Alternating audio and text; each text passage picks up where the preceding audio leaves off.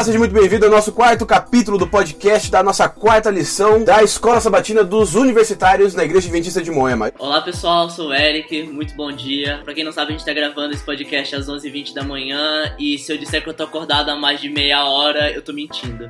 Oi gente, eu sou a Bruna, essa é a minha primeira vez gravando um podcast. Eu tô bem animada pra falar sobre a nossa identidade. Maravilha, gente. Que bom que você está aqui conosco hoje. E já fica aqui o nosso convite para você compartilhar esse podcast com várias pessoas, com todo mundo que você conhece, para que todo mundo tenha acesso à nossa pequena revisão aqui da lição e possa ter um bom comentário também na hora da escola sabatina, beleza? O nosso tema da lição dessa semana é a Bíblia, a fonte autoritativa de nossa teologia. Vamos lá, gente. A nossa primeira fonte de influência que nos ajuda a interpretar as escrituras é a tradição. E deixa eu perguntar para vocês já: existe tradição boa ou tradição ruim? Sim, pastor, eu acho que existem os dois tipos. E as tradições, elas são reflexo da nossa cultura e elas podem sim ser muito boas, construtivas, mas também podem hoje não ser mais convenientes. Então eu acho que elas são relativas, mas que muitas tradições já deixaram de ser convenientes eu acho que existem sim tradições, tanto boas quanto ruins, né? E a gente agora entra, por exemplo, né?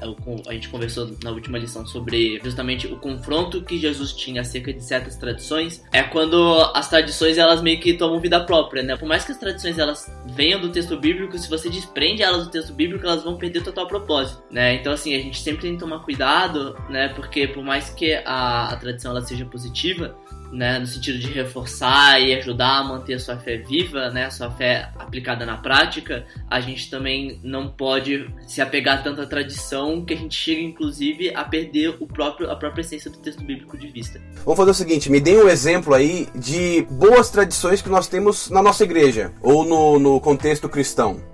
Um exemplo ótimo que eu acho que a gente tem de tradição é a doxologia. Eu acho que não existe prática da nossa fé mais bonita do que o nosso louvor. Como tradição, a gente sempre se voltar ao louvor, à prática de cantar, de louvar a Deus, é uma excelente tradição que a gente tem mantido na igreja. É verdade, Eric. Inclusive, isso é uma coisa que a Bíblia traz pra gente. O ser humano não foi criado para viver isolado, né? A gente sempre foi instigado, inclusive atra através da Bíblia, a viver como comunidade. Eu acho que isso é uma tradição também muito legal. Uma das coisas que nós temos na nossa igreja, na nossa religião cristã também como tradição, foi uma tradição é, instaurada por Jesus, como por exemplo a Santa Ceia. Nada mais é do que uma tradição que ele falou o seguinte: olha, fazer isso em memória de mim. Quando nós participamos da Santa Ceia, nós estamos realizando uma tradição que lembra do sacrifício de Jesus por nós. É, gente, inclusive a lição ela vem falando sobre um episódio em que Jesus teve que lidar com a tradição, onde em um determinado momento ele foi questionado por que, que os seus discípulos não lavavam as mãos. Agora, por que, que as pessoas estavam se importando tanto com os discípulos não lavarem as mãos e por que, que aquilo era uma tradição tão importante? Jesus ele reforça aí na verdade os fariseus muitas vezes acabavam sendo hipócritas, porque eles negligenciavam os mandamentos e reforçavam as tradições humanas. E é nisso que a gente tem que tomar cuidado. Muitas vezes a gente acaba ditando algumas regras para tentar tornar, às vezes, é, a fé mais fácil de ser cumprida ou qualquer outra coisa para aliviar, talvez, alguma parte da consciência. E a gente acaba se agarrando a leis humanas, algumas, algumas normas que a gente mesmo cria. E isso também afeta a nossa fé, afeta talvez a conduta do outro também. A gente tem que tomar esse cuidado. Essa história é interessante, até porque a parte de lavar as mãos não era como nós lavamos as mãos hoje em dia. No episódio aqui dos discípulos, para os fariseus que estavam acompanhando Jesus, lavar a mão, a mão só era considerada limpa quando eles lavavam a mão realmente antes da refeição e faziam um outro processo de purificação. Eles erguiam as mãos e o servo derramava uma gotinha de água no dedo do meio de cada mão e deixava essa gotinha de água escorrer até o cotovelo. Quando a gotinha de água caía no chão, quer dizer que a sua mão estava limpa. Então, quando os fariseus perguntavam para Jesus por que, que seus discípulos não lavaram as mãos, não é porque eles, eles estavam sendo porcos, mas sim porque eles não estavam fazendo esse processo de purificação de tradição deles. Ao mesmo tempo, a gente também percebe o seguinte, que Jesus, ele é questionado por que, que os discípulos dele não estão fazendo. O que nos leva a crer que Jesus estava na rodinha também, fazendo a cerimônia da tradição, porque os fariseus estavam ali com ele. Jesus queria alcançar o coração deles também. O que nos mostra o seguinte, que quando a tradição ela não ofende os princípios da Bíblia, quando a tradição ela não vai contra tudo aquilo que Deus nos falou para fazer, nós podemos também é, cumprir essas tradições para poder chegar no coração das pessoas. O nosso próximo ponto aqui é a experiência. E eu queria fazer uma pergunta: por que, que a experiência é tão importante na vida do cristão? As experiências, elas são muito importantes na vida, na vida humana como um todo. A gente absorve muitas coisas a partir das experiências que a gente passa. Obviamente, né, considerando o relacionamento com Deus, não poderia ser diferente. Né? A gente passa por né, certas experiências pelas quais a gente passa, elas vão moldando o nosso, nosso relacionamento com Deus. E a importância das escrituras entra justamente aí, porque é a partir das escrituras que a gente sabe reconhecer essas experiências. As pessoas muitas vezes elas inclusive passam por experiências, a falta de conhecimento a respeito dos planos de Deus, a maneira como Deus atua na vida das pessoas, façam que essas experiências que Deus ofereceu para as pessoas passem simplesmente batida e elas simplesmente não absorvam nada. Eu acho que a principal importância da Bíblia com relação às experiências que relação às nossas experiências com Deus está aí. Inclusive, a lição é, diz também que as experiências podem ser enganosas. Então é importante que a gente vigie, esteja sempre em contato com Deus, para que a gente saiba discernir quando algo vem pro bem e quando algo não vem pro bem. As experiências elas sustentam a nossa verdade, sustentam nosso relacionamento com Deus. O legal é que a limitação da experiência, a gente pode colocar nessas palavras também é o seguinte: é até onde você tem estudado a Bíblia. Experiência por si só não vai te levar em lugar nenhum. Se você quiser achar Deus é, no topo do Monte Everest, ficar tentando achar ele, tentar experimentar com uma música de transe, cara, não vai dar certo. Para você conseguir ter uma boa experiência com Deus, para você conseguir interpretar e vivenciar as Escrituras, você precisa ter relacionamento com Ele. Então, experiência ela fica, ela fica vazia se você não tem o que utilizar, onde utilizar ela. O que, que vocês acham? Concordam? Sim. Inclusive, eu acho que tem um texto de C.S. Lewis que diz que a gente só é a gente mesmo, a gente só encontra a nossa real personalidade quando a gente começa a buscar Deus. A partir da, dessa experiência, a partir de buscar dessa forma, a gente também pode entender a nossa missão, o nosso propósito, que também é uma experiência. Eu acho que tudo tá bem interligado. Uma coisa que liga a experiência com a tradição e o relacionamento com Deus, a interpretação das escrituras, é a cultura, que é motivo de debate para vários, vários teólogos, estudiosos, várias pessoas da igreja, porque a cultura ela muda de região para região. A nossa cultura aqui é diferente da cultura do pessoal da África, da Ásia, da Europa, dos Estados Unidos. É muito diferente os lugares é, e as pessoas. Como é que a gente pode então utilizar a cultura para interpretar a palavra de Deus? Até onde é, a cultura pode entrar nesse nosso relacionamento com Ele? A religião sempre teve um papel muito forte na cultura e a forma com que ela influencia um determinado contexto cultural varia de acordo com as características daquela, daquela cultura. Um grande exemplo disso são justamente é, os relatos dos apóstolos. Eles viajaram ao longo do mundo todo, eles entraram com diversas culturas e isso impactou profundamente a forma com que eles tiveram que utilizar as escrituras para poder alcançar as pessoas. Um grande exemplo disso, para mim, foi quando Paulo, inserido dentro de um contexto de Grécia politeísta, ele se utilizava dos exemplos dos seus, dos seus próprios deuses para introduzir a pessoa de Cristo, a pessoa de Deus. A gente entender a cultura na qual a gente está inserido, ela é muito importante para a gente poder entender como que a gente pode exercer a religião e como que a gente pode utilizar as escrituras com um papel positivo.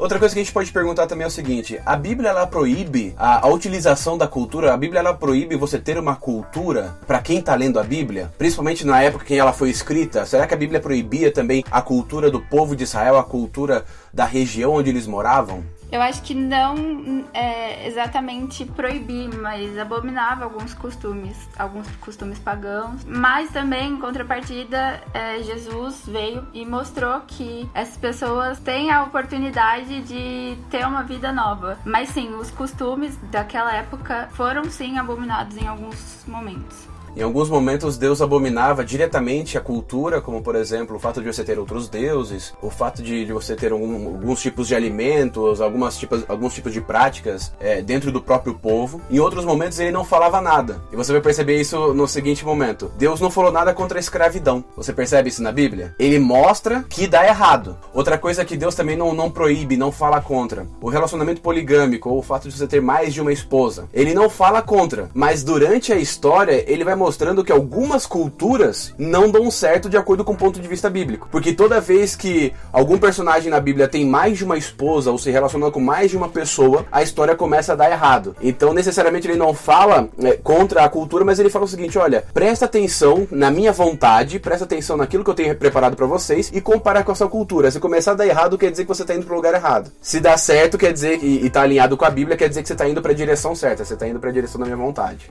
Inclusive, puxando a parte da escravidão que você disse, ele libertou o povo da escravidão. Então, pode até não ter sido dito, mas ele não era algo que era, era do caráter de Deus, entendeu?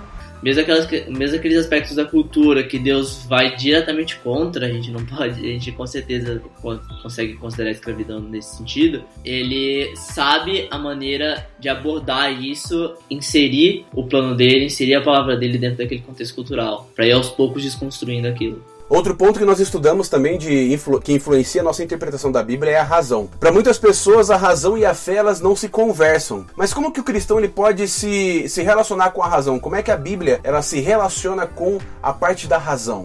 Assim, razão e fé a gente não, a gente realmente não, não dá, não dá para colocar em, em locais opostos, principalmente quando a gente está falando de fé né? Até porque a razão, né, a nossa capacidade de desenvolver razão é uma das principais dádivas que Deus deu para o ser humano. A fé se encaixa aí como o ponto inicial do desenvolvimento de uma razão cristã. A gente, enquanto muitas pessoas elas acham que a fé começa onde a razão acaba, na verdade a razão cristã ela começa da fé, ela parte da fé. O grande problema de o grande, o grande problema de tudo isso é a gente achar que a, que a, que a fé justamente começa quando a razão termina. A fé e a razão, elas também são uma união de forças. É, a gente precisa buscar, a gente precisa estudar, e é aí que entra a razão, que é um dos pilares da nossa fé, mas também há um determinado momento que a gente precisa exercer a nossa fé nesse estudo. E é onde elas duas se juntam, se unem. E uma reforça a outra, é onde a razão reforça a fé e a fé reforça a razão. A gente tem que lembrar que Deus nos deu todas as ferramentas para interpretarmos a sua vontade. Chega o um momento que nós podemos entender com toda a clareza do mundo aquilo que ele quer para nossa vida, e chega o um momento que nós temos que acreditar que ele quer o melhor para nós, mesmo que nós não entendamos é, de primeira o plano dele. Nós agora precisamos pensar em outra, em, outro, em outra parte importantíssima do estudo da palavra de Deus, de como interpretar as escrituras, que é a utilização da própria Bíblia. Nós temos aí a tradição, a experiência, a razão, a cultura, mas quão importante é a Bíblia para interpretarmos a palavra de Deus?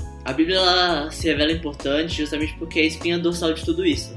Né? A gente só está buscando aqui entender nessa lição sobre cultura, sobre experiências, sobre razão, sobre tradições, justamente porque todas elas são ferramentas muito importantes para a gente entender o texto bíblico e para a gente poder utilizar, pra gente poder utilizá-lo. Então, a Bíblia ela ajuda a gente a compreender a nossa história, é, a razão da nossa existência, o senso de pertencimento, de comunidade. Acho que tudo sai dela. É, ela auxilia a gente a entender realmente a nossa existência, a nossa, a nossa experiência. Eu acredito que essa seja a maior revelação. Maravilha, gente. Existe um texto da escritora Ellen White que fala o seguinte: por meio das escrituras, o Espírito Santo fala a mente e grava a verdade no coração. Ou seja, tudo aquilo que nós precisamos saber, nós ganhamos da Escritura e, e o Espírito Santo nos mostra aquilo que nós precisamos entender. Todo o restante é adicional. A, a, tradição ela vem como um bônus, a cultura ela vem como um bônus, a experiência ela vem como um bônus, tudo porque nós já estamos em contato com a palavra de Deus. Então, se você quer uma maneira real e, e muito útil de interpretação da palavra de Deus, comece estudando a Bíblia, beleza? Maravilha, gente, nós estamos aqui caminhando para o nosso final. Considerações finais. Assim como a gente falou a respeito da cultura e a respeito da razão, a tradição e a experiência também são dádivas muito importantes de Deus. Elas nos ajudam a manter a nossa fé forte e ajuda a manter viva porque ela nos ensina como utilizá-la no dia a dia. Como é característico do ser humano, a gente tem a tendência de fazer mau uso daquilo, daquilo que Deus nos deu, das capacidades que Deus nos deu. Então a gente sempre a gente tem que estar sempre voltando para a Bíblia para a gente poder para a gente poder se reavivar, para a gente poder se reforçar e utilizar da maneira correta todos esses dons. Exatamente, Eric. Eu acho que é aí que a, a gente vê a, a, união da fé e da razão. A gente tem que buscar, tem que estar sempre vigiando para entender até onde as tradições, as nossas experiências são realmente edificantes, são realmente verdadeiras e também acreditar nelas, né? É isso aí, gente. Uma consideração final também da minha parte aqui é o seguinte: lembre-se que a Bíblia ela é a linguagem universal no meio cristão. Você pode divergir de pensamentos, de tradição com a pessoa que está do seu lado. Você pode ter uma cultura diferente, você pode ter uma experiência diferente, você pode ter uma razão diferente, mas o que nos une de verdade, nos habilita a conversarmos um com o outro, é a palavra de Deus, é aquilo que está escrito na palavra de Deus. Então, se você se encontrar em algum momento querendo se unir a outra pessoa, não se una pela tradição, não se una pela experiência, se una pela palavra de Deus, beleza? Nós vamos ficando por aqui. Muito obrigado pela sua presença, pela sua audiência aqui. Não se esqueça de, de, nos acompanhar nas nossas redes sociais, de fazer uma visita ao nosso Instagram também, à nossa igreja, quando nós voltarmos da nossa quarentena. E aqui nós deixamos um grande abraço para você. Fique com Deus e até o nosso próximo episódio.